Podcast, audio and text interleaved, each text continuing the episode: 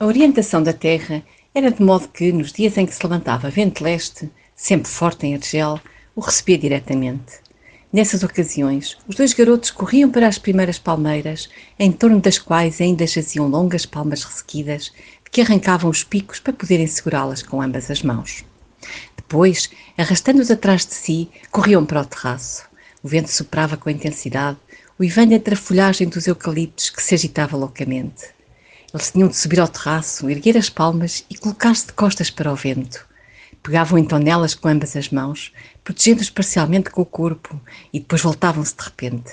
A de contínuo, a palma ficava colada a eles, que respiravam o seu odor de pó e palha.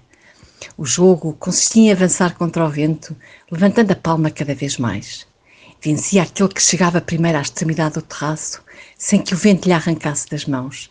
Conseguia manter-se de pé, com a palma segura na extremidade do braço, o peso do corpo concentrado numa perna colocada à frente e lutava vitoriosamente e durante o mais tempo possível contra a fúria do vento.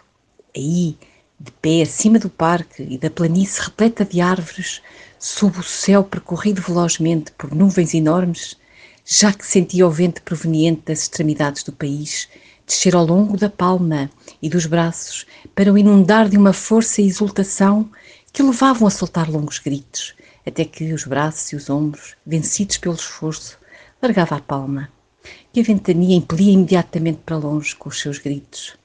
E à noite, deitado, morto de cansaço, no silêncio do quarto, onde a mãe dormia levemente, ainda ouvia uivar dentro dele o tumulto e furor do vento que amaria ao longo de toda a vida.